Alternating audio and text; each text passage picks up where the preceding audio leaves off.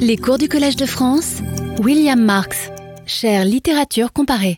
Mesdames, Messieurs, la semaine dernière, nous nous étions arrêtés, vous vous rappelez peut-être, en plein suspens. J'avais même employé un mot anglais qu'il faudrait tout de même bannir de, de cette enceinte, cliffhanger. Je l'ai répété et j'aggrave mon cas. Bref, avant de reprendre le cours de, ce de cette nouvelle leçon, comme on fait dans tous les bons feuilletons, un résumé de l'épisode euh, précédent, très rapide. Paul Valéry fait cours au Collège de France de 1937 à 1945. 80 années passent, pleines de rumeurs autour de ce cours. On en parle, mais personne euh, ne l'a vu. Une revue prend même le nom de euh, Poétique, revue de poétique et d'analyse littéraire. Et puis, euh, j'arrive en 2019, j'arrive au Collège de France et je me lance dans l'édition du cours. Et nous en étions là, et je vous disais, lorsque nous nous sommes arrêtés, que la base de mon travail, c'était le dossier déposé à la Bibliothèque nationale de France, à savoir 2500 feuillets. Un dossier très complexe, euh, assez désordonné, avec des notes rédigées pour le cours, euh, manuscrites ou dactylographiées, des feuilles volantes issues de transcriptions des cahiers. C'est la manière qu'a Valérie de travailler. Vous savez que depuis qu'il a 20 ans et quelques, depuis 1894, il remplit euh, ses cahiers, des cahiers de pensée euh, chaque matin. Et dans les années 20, avec sa euh, maîtresse de l'époque, disons, employons ce, ce, terme, et son amie de l'époque, Catherine Pozzi, ils se mettent tous les deux à classer ces cahiers, à retranscrire des euh, morceaux des cahiers, des fragments, et à les classer, à les dactylographier sur des feuilles séparées, chacun, chaque fragment sur, un, sur un, un, une feuille séparée, et à classer thématiquement, à classer thématiquement ces feuilles. Ce qui permet ensuite, une fois que l'ensemble de ces pensées ont été classées thématiquement, comme des fiches, ce qui permet ensuite de, d'interroger tout ce corpus assez facilement en fonction, en fonction des thèmes. Eh bien, ce corpus que les spécialistes de Valérie appellent les feuilles volantes se trouve aussi à la Bibliothèque nationale de France. C'est un énorme corpus constitué de plusieurs, milliers de, feuilles, de feuilles volantes. Mais ce corpus a été très utile à Valérie, en particulier pour faire ce cours. Il a selon les thèmes, il pouvait puiser dedans des fragments des, euh, cahiers en regardant directement, non pas les cahiers eux-mêmes, qu'il parfois il pouvait ouvrir aussi, mais les euh, feuilles volantes. Il utilise aussi, dans ce fond du dossier poétique, poétique, de la Bibliothèque nationale de France. Vous avez des cahiers de brouillon, des transcriptions de leçons faites par des sténotypistes. Hein, il, y en a quelques-unes hein, de transcriptions euh, complètes. Vous avez des articles imprimés euh, sur le cours ou autour du cours. Vous avez des notes sur le cours prises par des auditeurs qui ont été intégrés euh, dans euh, ce dossier poétique de la Bibliothèque nationale de France. Mais tout cela, donc, tout cela permet de reconstituer de manière assez fidèle l'ensemble du contenu du cours. Et c'était bien mon intention au départ. Hein. En fait, avec les, transcriptions dans ce dossier poétique, avec les, transcriptions qui ont été conservées dans ce dossier, avec les leçons qui ont été publiées par Valéry lui-même, la première leçon du cours de poétique en 1937, la leçon sur Voltaire en 1944, il y avait en tout déjà neuf leçons complètes hein, qui se trouvaient là, plus tout le reste, plus quantité de notes préparatoires. Et puis, assez vite, en explorant le dossier, je me suis rendu compte qu'il euh, contenait aussi de nombreuses pages, de nombreuses pages complètement rédigées, longuement rédigées, hein, qui n'ont rien à voir avec les cahiers, hein, du tout. Pour ceux d'entre vous qui ont fréquenté les cahiers, vous savez que ce sont plutôt des, fragments assez épars, assez, obscurs, parfois, pas toujours. Hein. Il, y a, il, y a, de tout et c'est assez, assez passionnant. Mais là, c'était très différent, très différent. C'était, dans le dossier poétique, de très longues rédactions sur plusieurs pages, des rédactions du cours. Le plus souvent, du reste, ces rédactions étant dactylographiées. Et tout cela, ces rédactions très longues, me paraissaient d'un intérêt primordial, parce que c'était des textes que Valérie avait rédigés lui-même, à l'égal hein, des textes qu'il pouvait donner dans euh, des conférences ou qu'il pouvait donner dans des articles qui avaient été euh, publiés plus tard par Valérie par, euh, dans dans les recueils Variété. Et puis, je reconnaissais aussi dans la façon de, procéder de Valérie une, habitude ou une psychologie qui est aussi euh, celle de tout professeur, et en particulier la mienne, en tant que, en tant que professeur. C'est-à-dire que, euh, comme tout professeur, Valérie, d'autant qu'il n'était pas, je vous l'ai dit, professeur de, vocation, il est arrivé sur le tard euh, dans le métier, à 66 ans, Valérie était particulièrement inquiet de ses cours, de la qualité de, ses cours, et en particulier au début de chaque année. Le début de chaque année, comme aujourd'hui, le stressait énormément. Et donc, il travaillait d'autant plus ses débuts d'année. Et il rédigeait très longuement ses premiers cours. Et donc, au début de chaque année de, ces huit années de cours, on a des rédactions assez longues, euh, très intéressantes.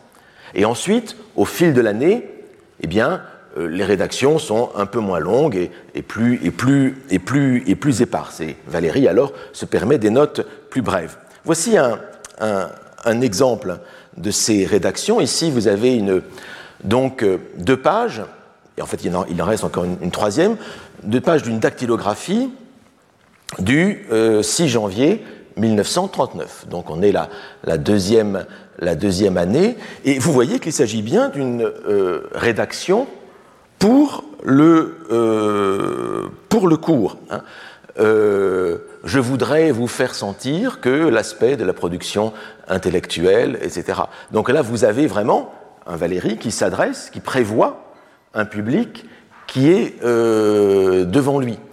Et même parfois, on pourrait avoir l'impression que cette dactylographie, que cette dactylographie est en fait une prise de notes, une transcription de ce qu'aurait dit euh, oralement euh, Valérie pendant la leçon. Et effectivement, on pourrait hésiter. S'agit-il d'une préparation par Valérie de ce qu'il prévoit de dire, ou bien s'agit-il de notes prises par une euh, sténographe a,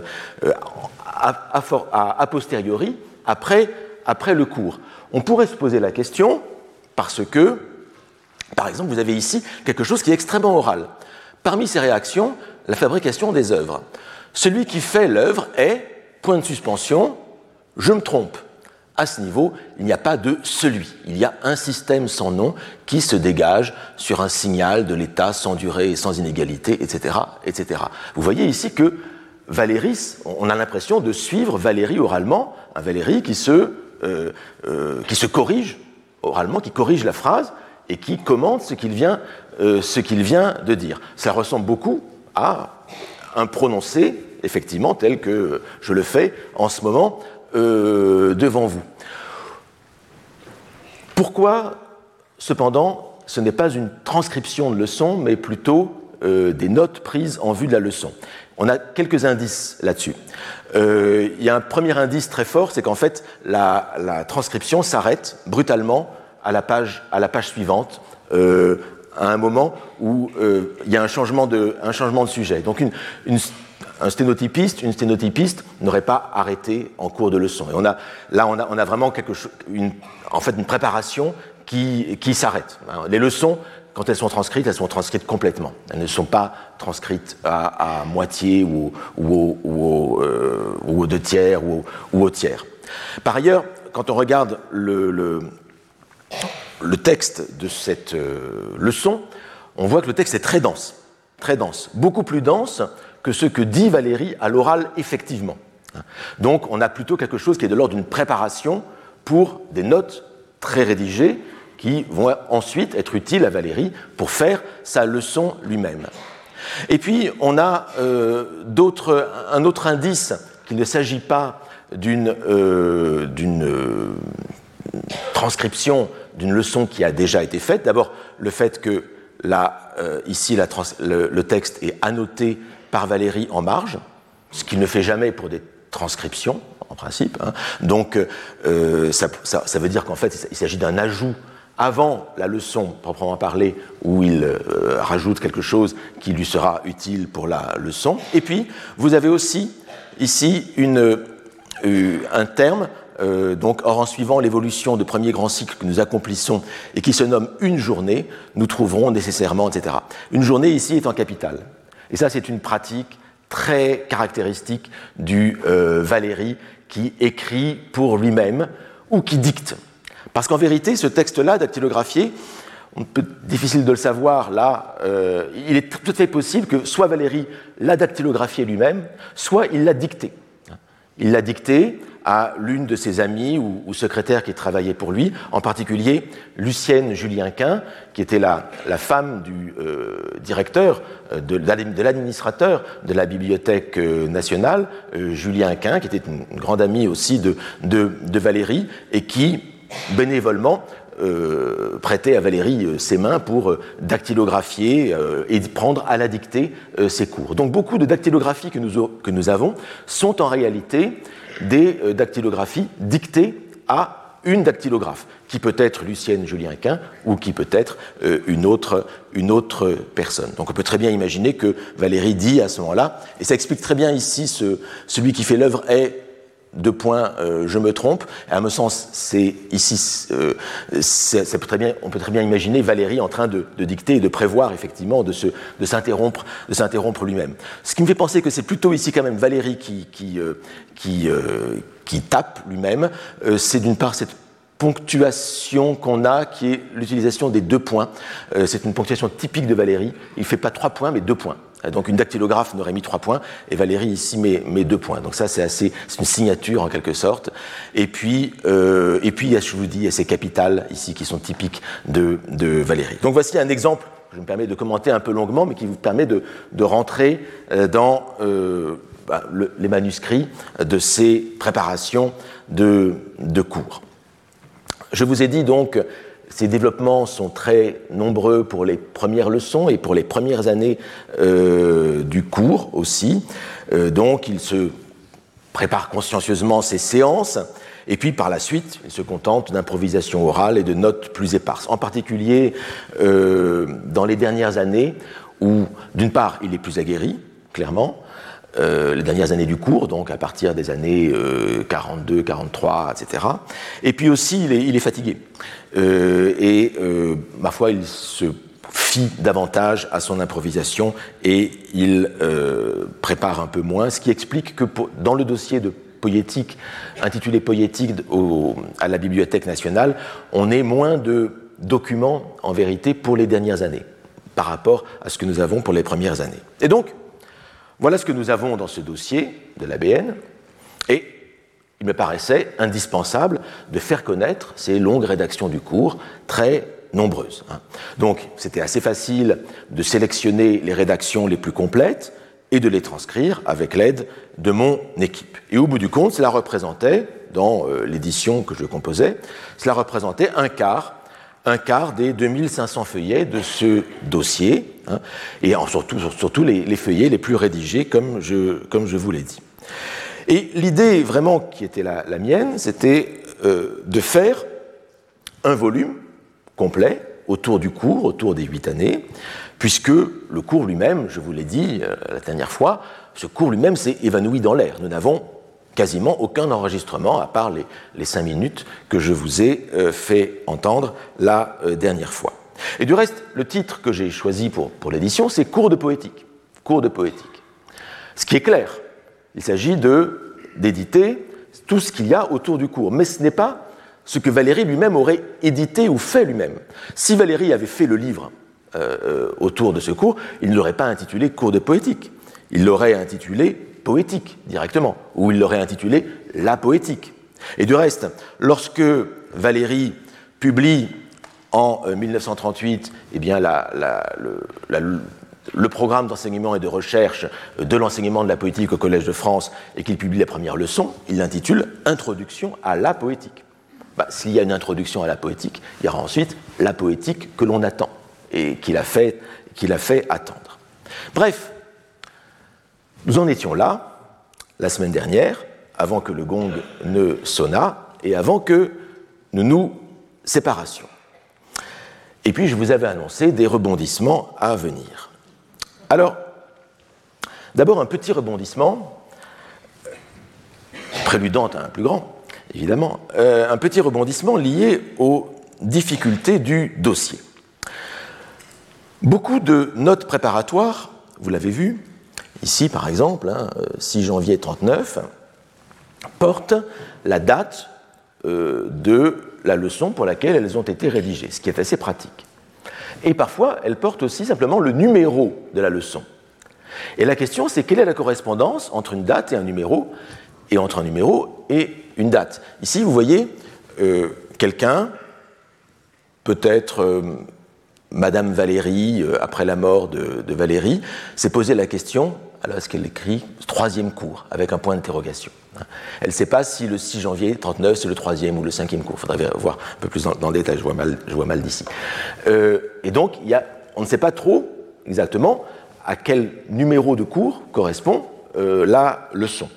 Ça encore, quand on a la date, c'est assez, assez précis. On peut au moins, on a un, élément assez objectif. Mais très souvent, on a simplement, eh bien, un numéro de leçon. Voici deux, deux exemples, toujours venus de la BN, euh, datés de 1939. Le premier, c'est une dactylographie en, rouge, avec du reste des ajouts euh, manuscrits, et vous avez marqué, là, clairement, huitième leçon. Huitième leçon. Mais huitième leçon, c'est quel jour c'est important lorsqu'on édite de savoir exactement euh, comment, on va, comment on va classer, et que si vous avez des morceaux qui sont datés et d'autres qui sont uniquement par avec des numéros, il faut les interclasser. Comment faire?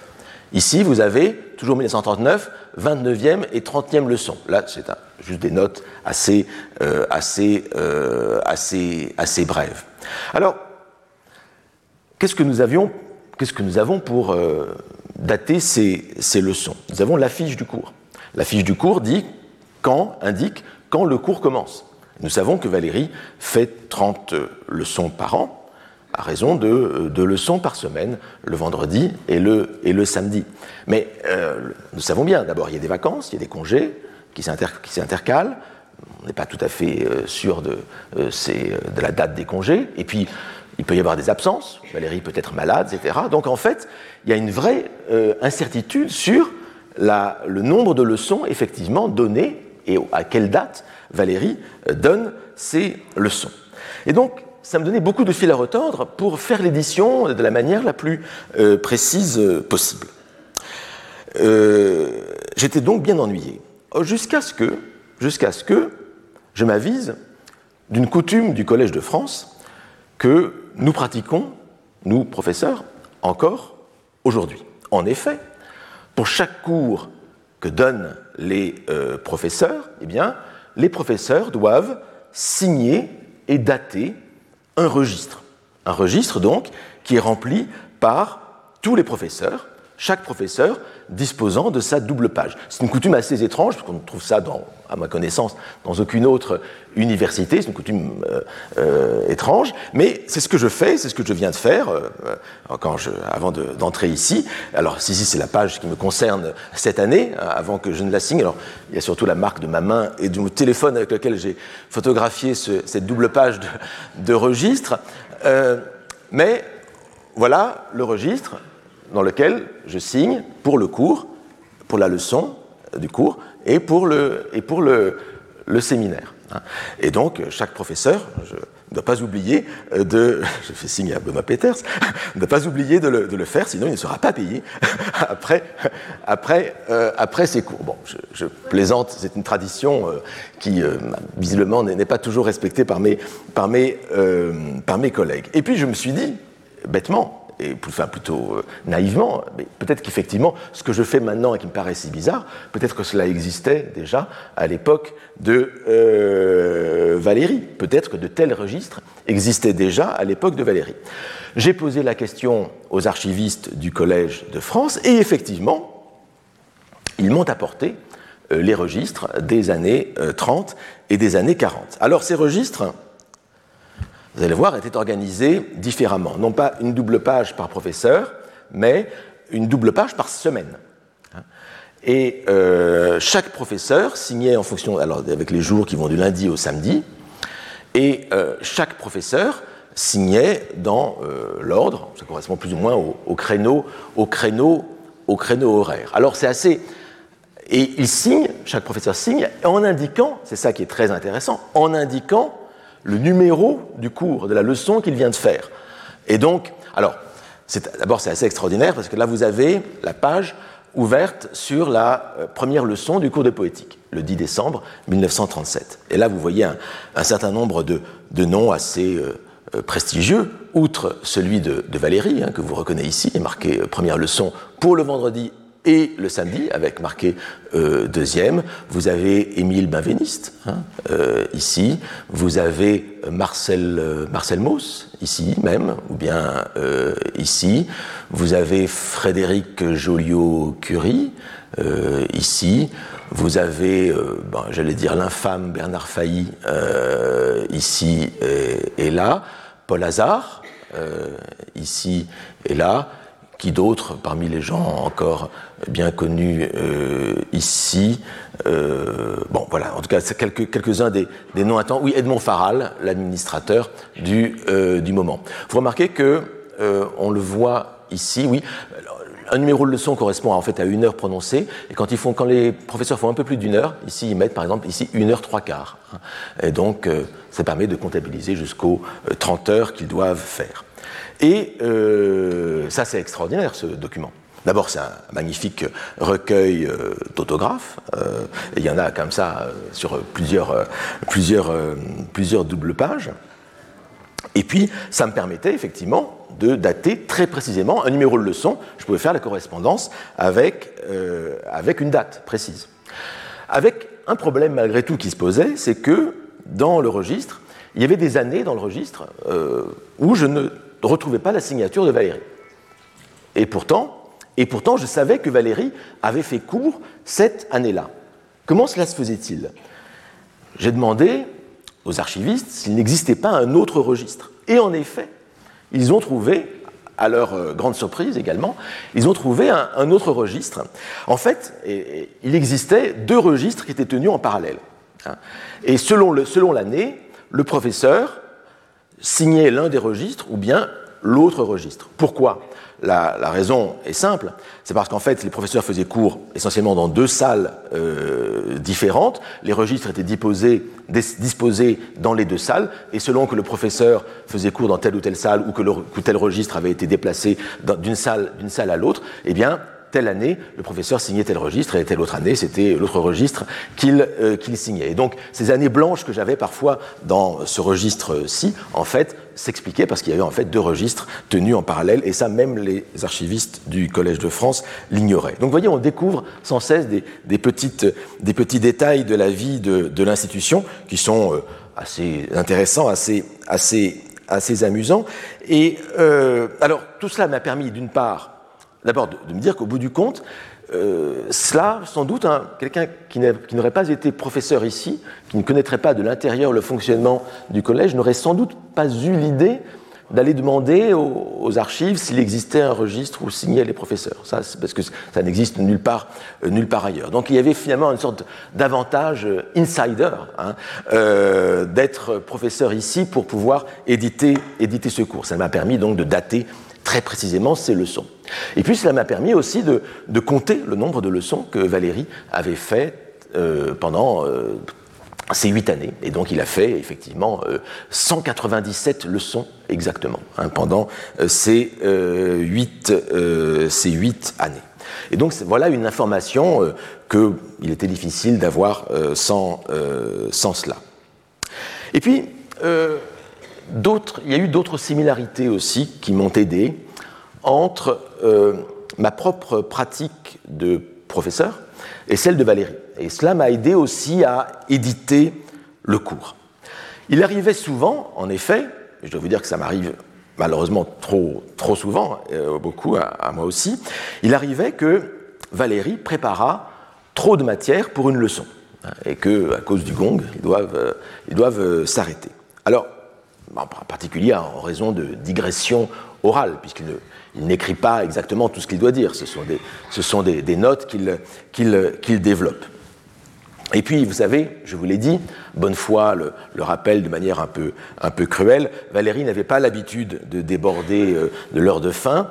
Il ne s'attardait guère avec les auditrices et les auditeurs du cours à la fin, et il se dépêchait de euh, monter dans l'automobile avec chauffeur de l'une des euh, auditrices qui ensuite le raccompagnait chez lui dans le 16e arrondissement. Il venait ici à dans le métro, il descendait à la, station, à la station Odéon, et puis après il, il été raccompagné en général euh, par euh, l'une des euh, auditrices, ce qui ne m'arrive jamais, je dois dire. mais moi je suis à vélo, donc il faudrait un tandem, hein, mais bon. il habitait rue de Villejuste à l'époque, maintenant rue Paul Valéry, 40 rue de Villejuste. Hein. Et donc, c'est l'histoire de pendule, mais quand quand Valérie n'utilise pas toute la, matière prévue, eh bien, naturellement, il réutilise les pages restantes pour la leçon suivante. Hein. Et euh, vous le voyez ici, par exemple, deux, exemples ici. Euh, donc, ah oui, je ne voulais pas indiquer, mais c'est des. on voyait ça dans les exemples euh, précédents. Vous avez des, numéros ici en haut à, droite, ici, qui sont des numéros imprimés, qu'on appelle la foliotation. Ces numéros-là viennent de la Bibliothèque nationale. Hein, la bibliothèque, comme on dit, foliote, numérote, donc foliote chacun des feuillets hein, qui, euh, enfin le département des manuscrits foliote chacun des, feuillets qui lui appartiennent. Euh, en revanche, les autres numéros, ceux qui sont ailleurs, qui ne sont pas en haut à, droite, les autres numéros viennent du manuscrit lui-même et sont donnés par, par, Valérie. Alors ici, vous voyez très bien ce qui se passe. Hein. On est ici dans la 16e leçon, en haut de la page 4 qui est une rédaction pour la 16e leçon. Et puis, eh bien, euh, Valérie s'arrête ici.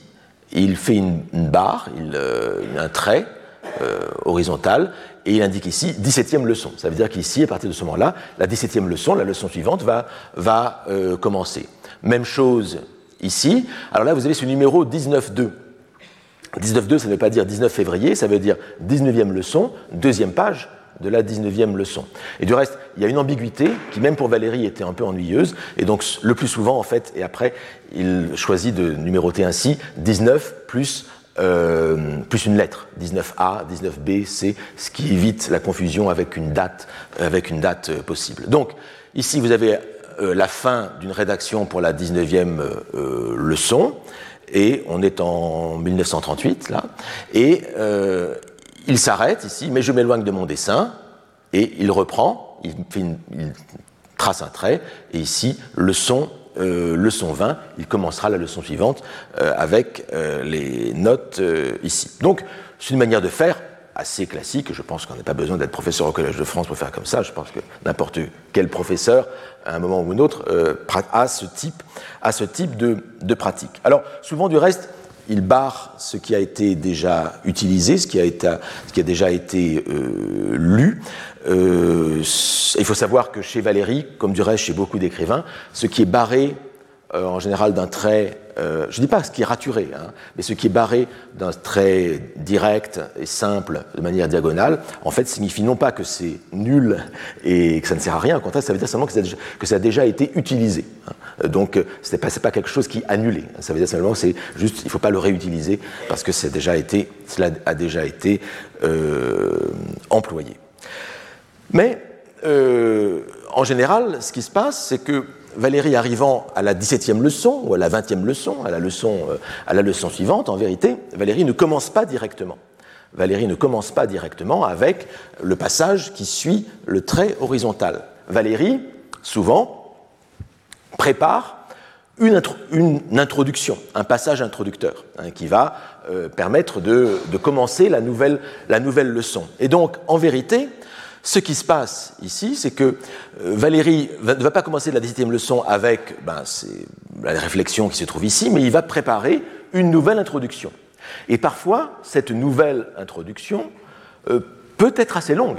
Hein. C'est un autre développement qui peut parfois euh, prendre plusieurs pages et qui peut amener Valérie à des digressions. Et donc on se retrouve, alors c'est des choses que personnellement, il m'arrive de, pratiquer aussi. Hein. Quand j'arrive à la leçon suivante, je ne commence pas en général directement euh, sur autre chose. Parfois, j'ai besoin de dire autre chose en début, de leçon. Et parfois, ça peut être assez long. Ça m'est arrivé dans les années précédentes de, faire des digressions très très longues qui retardent d'autant plus ce que j'avais prévu, de, faire. Eh bien, Valérie, c'est pas une excuse, hein, mais Valérie faisait la même chose. Euh, Valérie faisait la même chose, et donc j'ai été assez sensible si vous voulez, par ma propre pratique, à ce que faisait Valérie.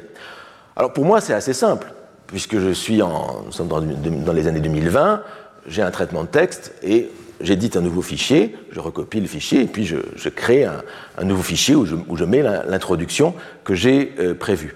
Mais je ne vous apprends rien si je vous dis que le traitement de texte n'existait pas à l'époque de Valérie. Et donc, que fait-il? Eh bien, il rédige euh, sur une euh, nouvelle feuille, il rédige l'introduction qu'il a prévue. Et, et ensuite, le problème, c'est que, en revanche, il ne rédige pas, il ne, re-rédige pas ce qui a déjà été rédigé.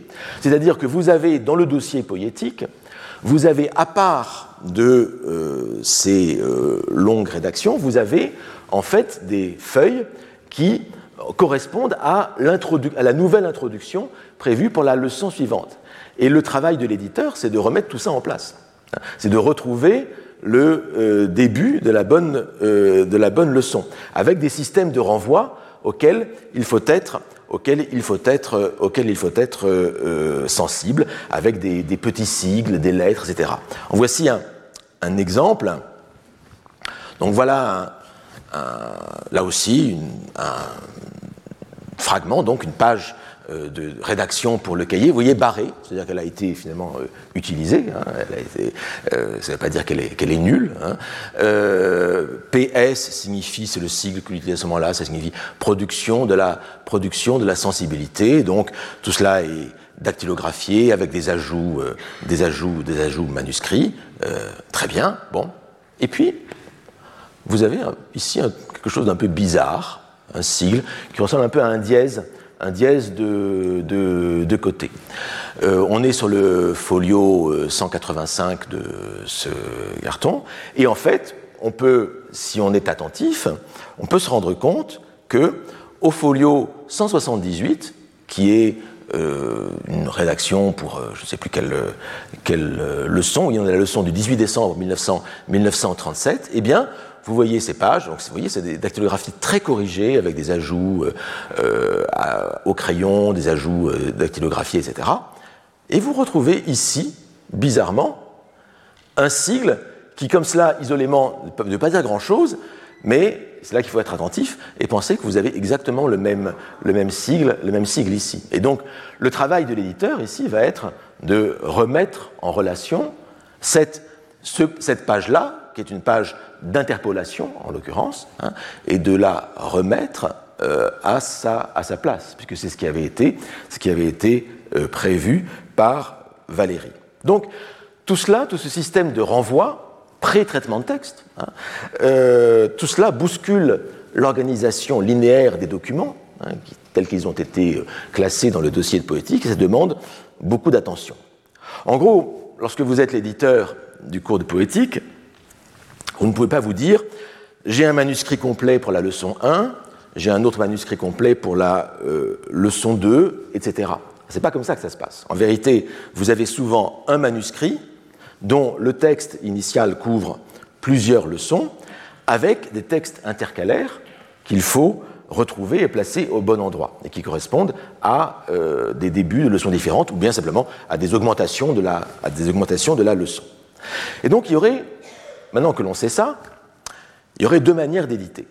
Deux manières d'éditer le texte. Et vous voyez, je, vous fais rentrer en, toute confiance dans, le, dans le, système très pratique, mais il me semble que, que c'est intéressant de voir comment, comment, comment on fait avec de tels, avec de tels euh, documents. Car c'est un, travail, et on est vraiment ici dans la poétique, hein, si je puis dire, la poétique de, euh, de, de l'édition.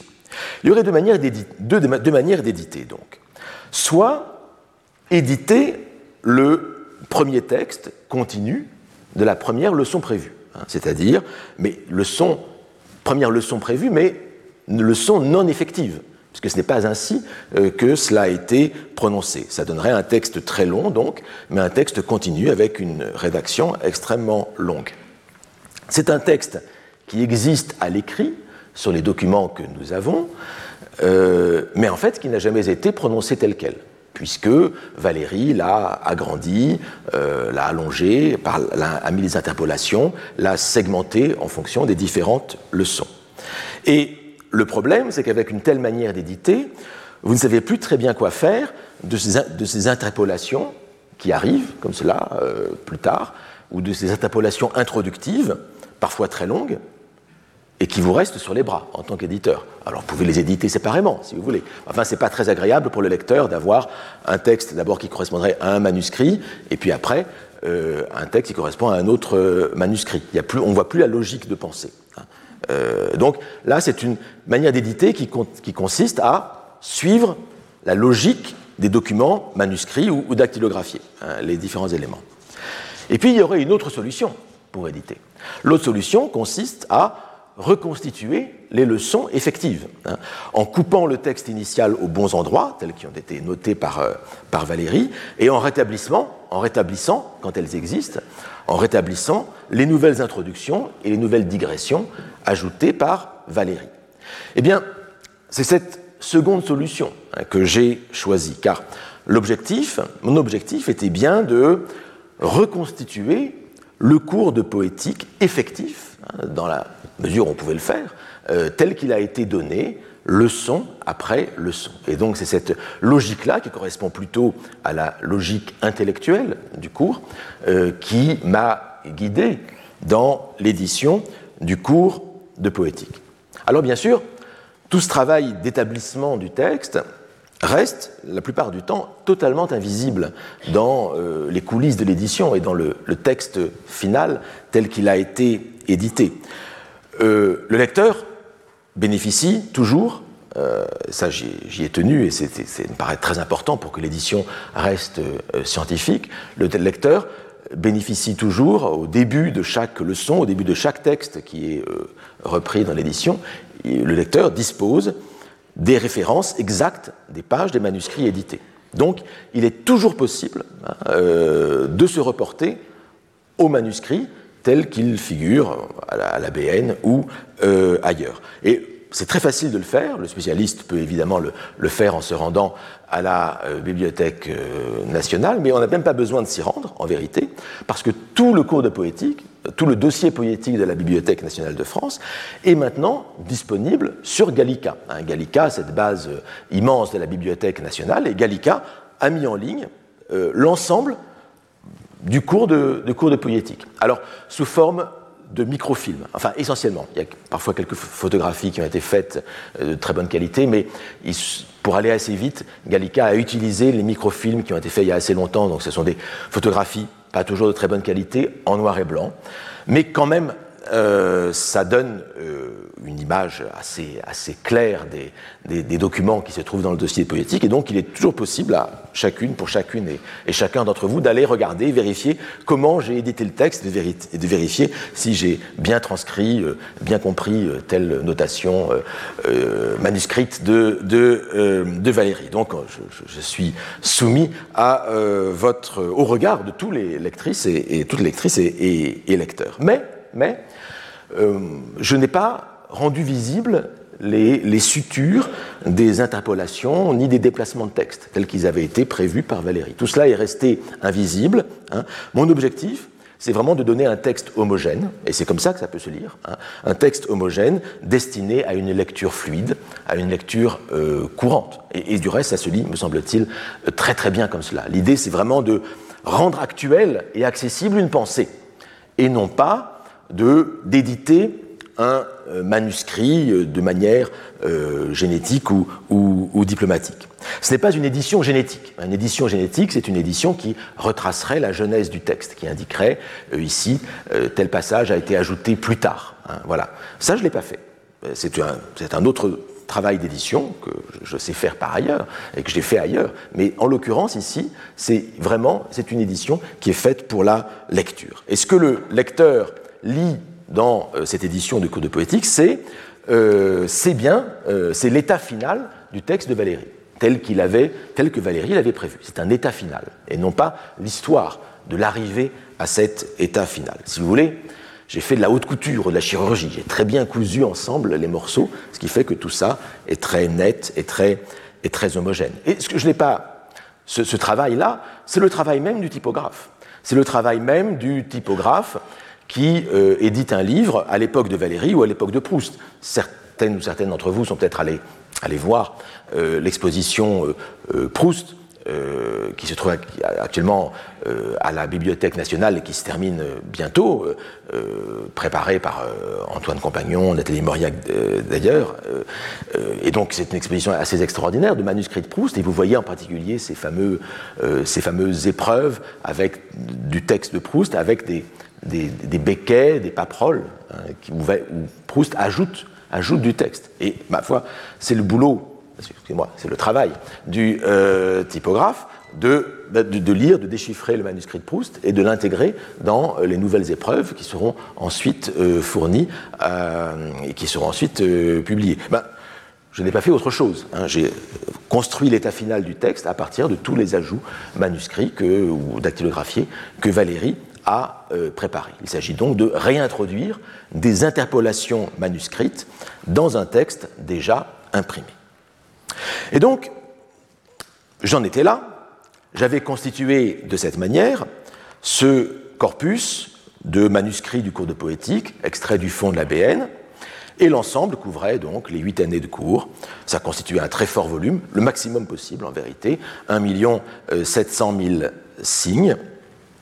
J'avais rédigé l'introduction, tout l'apparat critique était prêt et je m'apprêtais, à rendre le euh, volume à Gallimard. Et c'est là qu'arrive le deuxième rebondissement, euh, plus important encore, le fameux cliffhanger. Hein, J'en profite pour euh, boire un peu. Et donc c'est là que survient l'accident, l'accident qui vient tout bouleverser. Alors j'appelle accident la découverte fortuite d'éléments dont j'ignorais totalement l'existence. Hein. Mais il faut aussi entendre, donc c'est un sens euh, neutre, si vous voulez, accident. Mais ça a aussi un sens négatif, je dois vous dire, parce que euh, tout le travail que j'avais accompli euh, en presque deux, années allait être transformé de fond en comble par l'accident. Et c'est quelque chose que nous avons vu les années précédentes hein, et qui est souvent euh, répété par euh, Valéry lui-même. Il n'y a pas de, création sans destruction. Hein. Donc euh, toute création, même positive, doit commencer d'abord par peut-être une phase de destructive.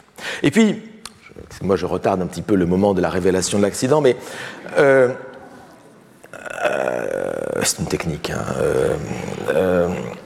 on se demande une un peu abstraite et théorique. Euh, on se demande parfois s'il existe des euh, découvertes dans euh, les sciences humaines comme il y en a dans les sciences de la nature, où l'on découvre de nouvelles lois, de nouveaux modèles d'interprétation, etc. En vérité, dans les sciences humaines, les découvertes sont en général, sont en général d'un autre ordre que dans les sciences de la nature. Il peut s'agir de de concepts nouveaux, d'interprétations euh, révolutionnaires de textes, de transformation de paradigmes de compréhension. Voilà comment, souvent, euh, à quoi se résume, et c'est pas à quoi se résume, mais ce qu'est la découverte en sciences humaines. C'est la, transformation d'une manière de comprendre quelque chose qui existait euh, déjà. Et c'est vraiment cela qui est très important et essentiel. Mais, mais, je dois le dire, parfois, la découverte en sciences humaines euh, est réellement une découverte, au sens Indiana Jones. Je veux dire, la découverte de, quelque chose, d'un objet, un de document, une découverte dans le sens le, plus simple, le plus direct euh, du terme. Hein. La découverte ou l'invention, hein, comme on disait, la découverte de documents dont tous, ou presque, ou tous ignoraient, l'existence. Et cela est vraiment gravé dans ma, mémoire. Hein. Revois, parce que c'était un traumatisme, euh, je revois encore la, scène comme si c'était euh, hier, mais ce n'était pas hier, c'était il y a un, an et demi à peu près. C'était à Sète, où il y a un musée Paul Valéry, où il y a des journées organisées euh, chaque année en l'honneur de, Paul Valéry, très, très intéressantes. Suis parfois euh, invité.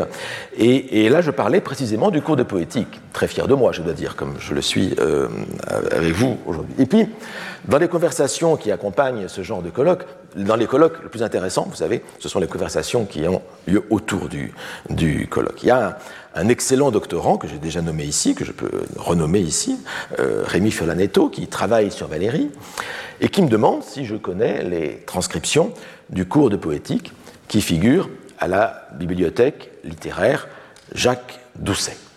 Alors la bibliothèque littéraire Jacques Doucet, cette bibliothèque, vous savez, qui se trouve place du Panthéon, donc vraiment tout près d'ici, et je connais fort bien cette bibliothèque. Je la connais fort bien.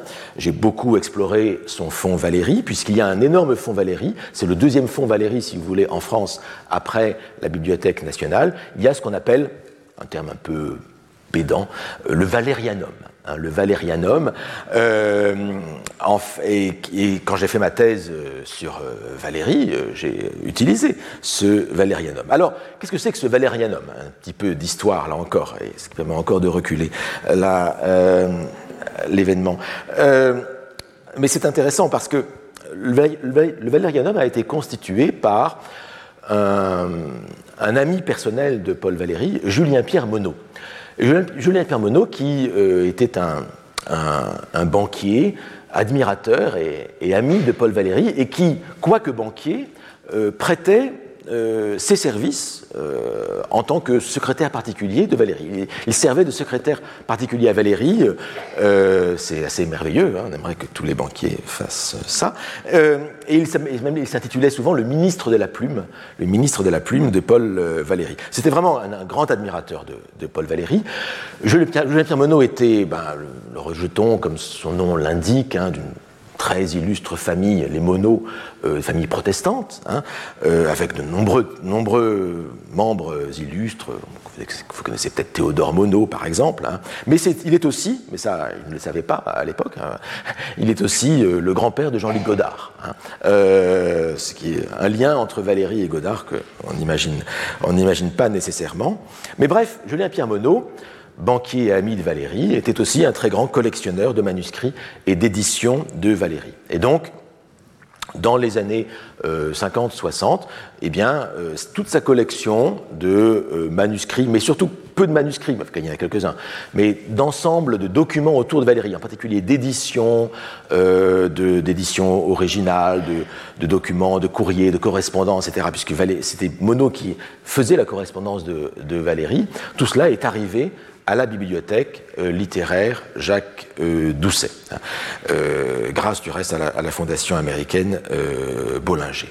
Et donc je, tous les Valériens qui se respectent, et même ceux qui ne se respectent pas, connaissent le Valérianum de la bibliothèque littéraire Jacques Doucet, avec, avec laquelle j'ai même des liens particuliers, puisque j'ai assez bien connu, j'ai un souvenir assez précis de celui qui a été son conservateur pendant très longtemps, François Chapon, hein, qui, a, qui, est l'auteur de la bibliographie de référence de, des œuvres de Valérie et qui dirigeait encore la bibliothèque au début des années 1990 et qui m'avait fait visiter, quand j'étais jeune doctorant, la, euh, qui m'avait fait visiter la, bibliothèque. Et puis j'ai plusieurs fois travaillé dans cette bibliothèque, travaillé sur le fond Bergson et sur son cours quand j'en ai fait l'édition dont je vous ai parlé, quand j'ai édité les notes de cours de T.S. Eliot sur Bergson. je, vous en ai parlé la semaine dernière. Je suis absolument désolé de me répandre sur ces détails euh, qui aggravent en quelque sorte mon cas. Et ma faute, hein, je dois dire. Euh, mais je veux attester que je connais bien cette bibliothèque et que j'aurais dû savoir, j'aurais dû savoir ce que m'a dit ce doctorant. Qu'est-ce qu'il m'a dit donc ce doctorant? C'est-à-dire que euh, Rémi Follin-de m'a indiqué qu'il existait des transcriptions du cours de la dernière année, de 1945, à la bibliothèque Doucet. Énorme surprise. Énorme surprise pour moi, car euh, j'avais consulté le catalogue en ligne, parce que je suis sérieux, malgré les apparences, et, euh, et dans le catalogue en ligne de la bibliothèque Doucet, il n'y avait rien concernant le cours de poétique. Et donc, je m'étais appuyé là-dessus pour bah, ne pas y aller voir de plus près. J'ai eu tort, j'ai eu grand tort. En fait, le jeune chercheur m'a indiqué que le catalogue en ligne était extrêmement lacunaire, et qu'en fait, il fallait se référer au catalogue sur fiche euh, du Valerianum, le catalogue euh, manuscrit qui n'est consultable qu'au Valerianum lui-même, qu'à la bibliothèque littéraire Jacques Doucet. Et lui-même avait entièrement dépouillé ce catalogue pour sa thèse, ce qui explique que euh, voilà, il était au courant de, cela. Alors, je vais pas ici, c'est pas une autobiographie que je fais, hein, mais vous pourriez imaginer mon état. vous venez de terminer un travail, vous allez le rendre, et là vous vous rendez compte qu'il existerait des transcriptions qui viennent bouleverser en fait tout votre travail. Cela dit, rétrospectivement, j'en ai des frissons, parce que imaginez que cette information essentielle me soit parvenue après l'édition elle-même. C'est horrible. C'est le pire qui puisse arriver à un éditeur de texte. Du reste, ça pourrait m'arriver encore, hein, qui sait. Mais, euh, mais du reste, c'est ce qui arrive souvent. C'est un peu la malédiction de toute édition. Hein. La malédiction de toute édition, c'est que l'édition elle-même qui euh, euh, bah, fait parler du, texte, de l'œuvre qui est éditée, au bout du compte, fait remonter des informations, des connaissances qui étaient restées, restées, latentes. Hein.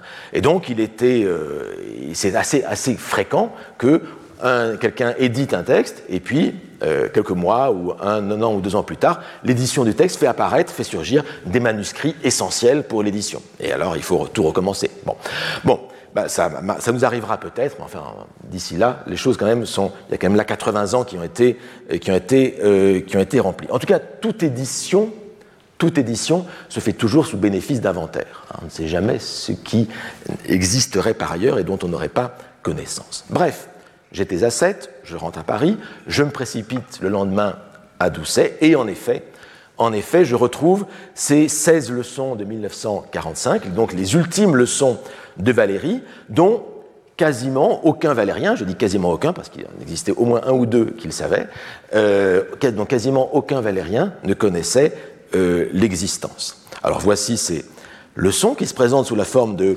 dactylographie, ici c'est la première hein, de la série, leçon du vendredi 5 janvier 1945. Eh bien, ce sont des euh, dactylographies que Julien Pierre Monod avait commandé à une sténotypiste, Fernande Sergent, dont euh, vous voyez euh, ici le tampon sur la, euh, sur la couverture.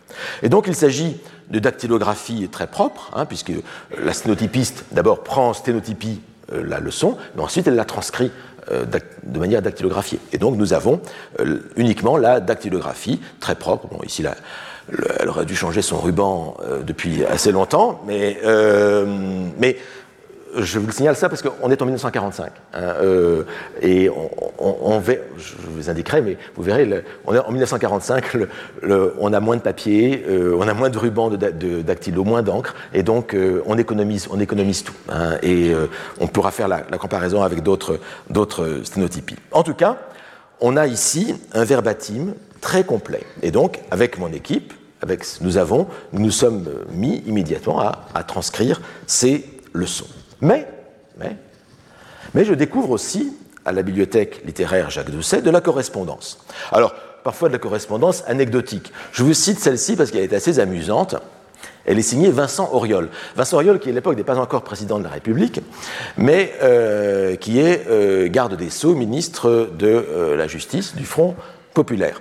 Paris, le 10 décembre 1937. Mon cher président, il s'adresse à Paul Valéry, puisque Valéry était devenu, en 1936, président de la commission de synthèse et de coopération intellectuelle chargée de préparer l'exposition universelle de 1937. Euh, il avait succédé à Henri de Jouvenel, qui était décédé, Henri Jouvenel, le second mari de Colette, si je ne me trompe.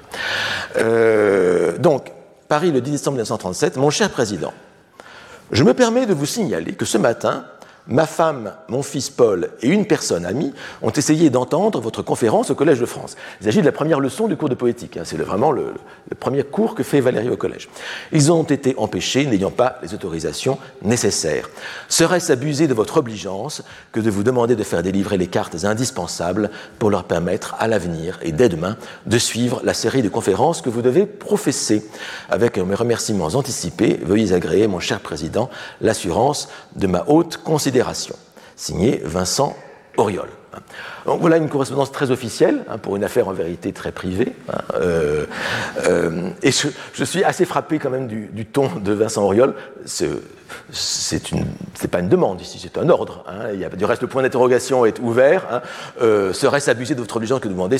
Tout cela est bien dit, très courtoisement, mais c'est quand même clairement un ordre qui est donné pour permettre à sa femme, son fils et l'ami de sa femme, ou son ami à elle, à lui, d'aller assister au cours de Paul Valéry. Et, voilà, euh, que cela ne vous serve pas d'exemple. Hein. Euh, j'espère ne pas recevoir ce type de euh, correspondance.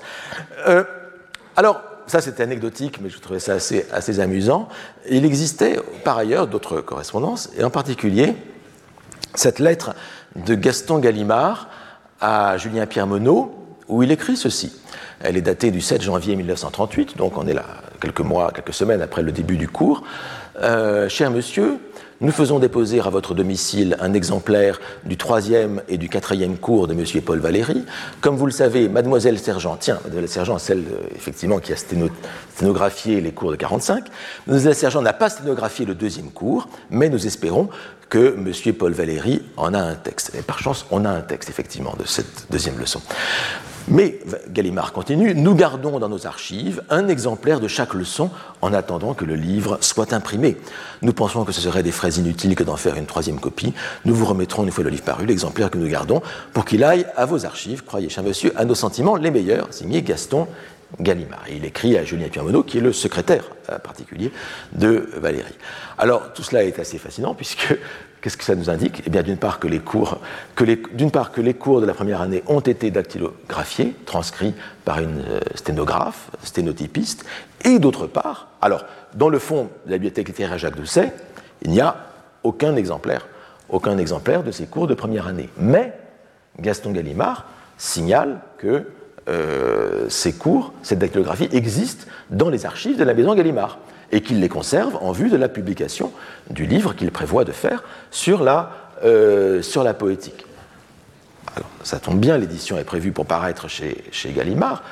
Je demande à l'archiviste de Gallimard, Éric Legendre, s'il euh, connaît ces transcriptions de la première année. Il n'en a jamais entendu parler, elles ne sont pas dans le catalogue, etc.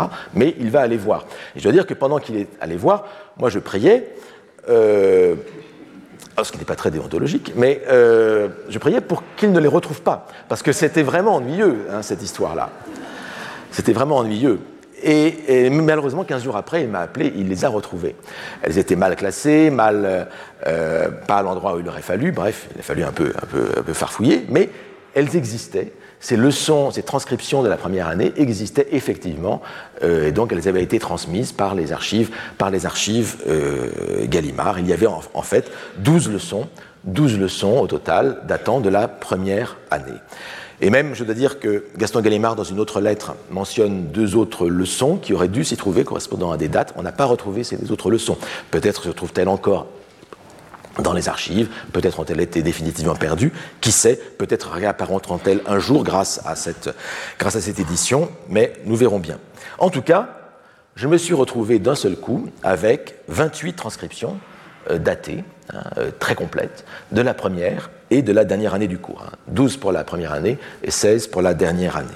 Et sachant qu'une leçon complète faite entre 40 et 45 000 signes, hein, euh, ces 28 transcriptions, en fait, elles forment à elles seules un volume complet.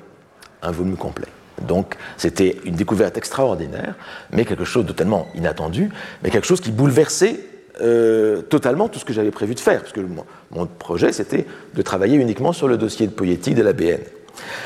Alors au début, je me suis dit que peut-être, euh, c'est la solution paresseuse si vous voulez, je pourrais me contenter de ne publier que des extraits hein, de ces euh, transcriptions, et puis assez vite, euh, ça a duré cinq minutes ça, mais je me suis rendu compte que c'était impossible. en fait, c'est tellement précieux. Ces documents que nous avons là, ce sont des témoignages tellement important. Euh, alors non pas de la voix de Valérie peut-être, mais de son ton, hein, de quelque chose qu'on n'a pas par ailleurs. On a vraiment le, Valérie causeur, euh, improvisateur, et puis on a la réalité même, la réalité même des, euh, des leçons. Et donc il fallait tout publier. Mais tout publier, c'était ben, un énorme travail à faire en plus. Euh, et Gallimard, heureusement, a euh, accepté de publier un second volume du cours de poétique, puisque en plus il s'agissait d'une mise en valeur des archives de la, maison. Mais et je termine, je termine là-dessus. Mais évidemment, comme il s'agissait de faire une édition chronologique, hein, c'était ça mon ambition, il a fallu entièrement recomposer les deux volumes. Hein, ben, parce que c'était, il ne s'agissait pas de faire un volume avec ce que j'avais déjà fait et puis de rajouter un deuxième volume. Non, il s'agissait de tout, refaire pour, que, pour tout remettre, tout remettre en, ordre. Et eh bien, ça a été le, travail qui m'a occupé pendant euh, ben, ben, la, la, dernière année. Il faut le, il faut, il faut le dire. Alors voilà, voilà où nous en où nous en sommes. Euh, et euh, vous allez dire, c'est une chance merveilleuse, ces, euh, ces transcriptions, mais en, vérité, ça a posé d'énormes problèmes, vous allez voir, d'énormes problèmes de, de, de, transcription, des choses absolument inattendues, et c'est très étonnant et très, très particulier et assez compliqué, vous allez le voir, de, de transcrire de l'oral. Ça pose des problèmes très étrange, très étrange. Euh, alors c'est pas vraiment un cliffhanger là cette fois, mais si un peu, mais euh, mais je vais pas le faire. Donc je vais pas vous expliquer pourquoi c'est assez curieux, mais je vous expliquerai la prochaine fois donc pourquoi transcrire de l'oral. Euh, c'est assez, euh, assez compliqué. Et puis, et puis nous passerons aussi à, à beaucoup d'autres choses, au contenu de la pensée même de, de Valérie. Merci pour votre attention.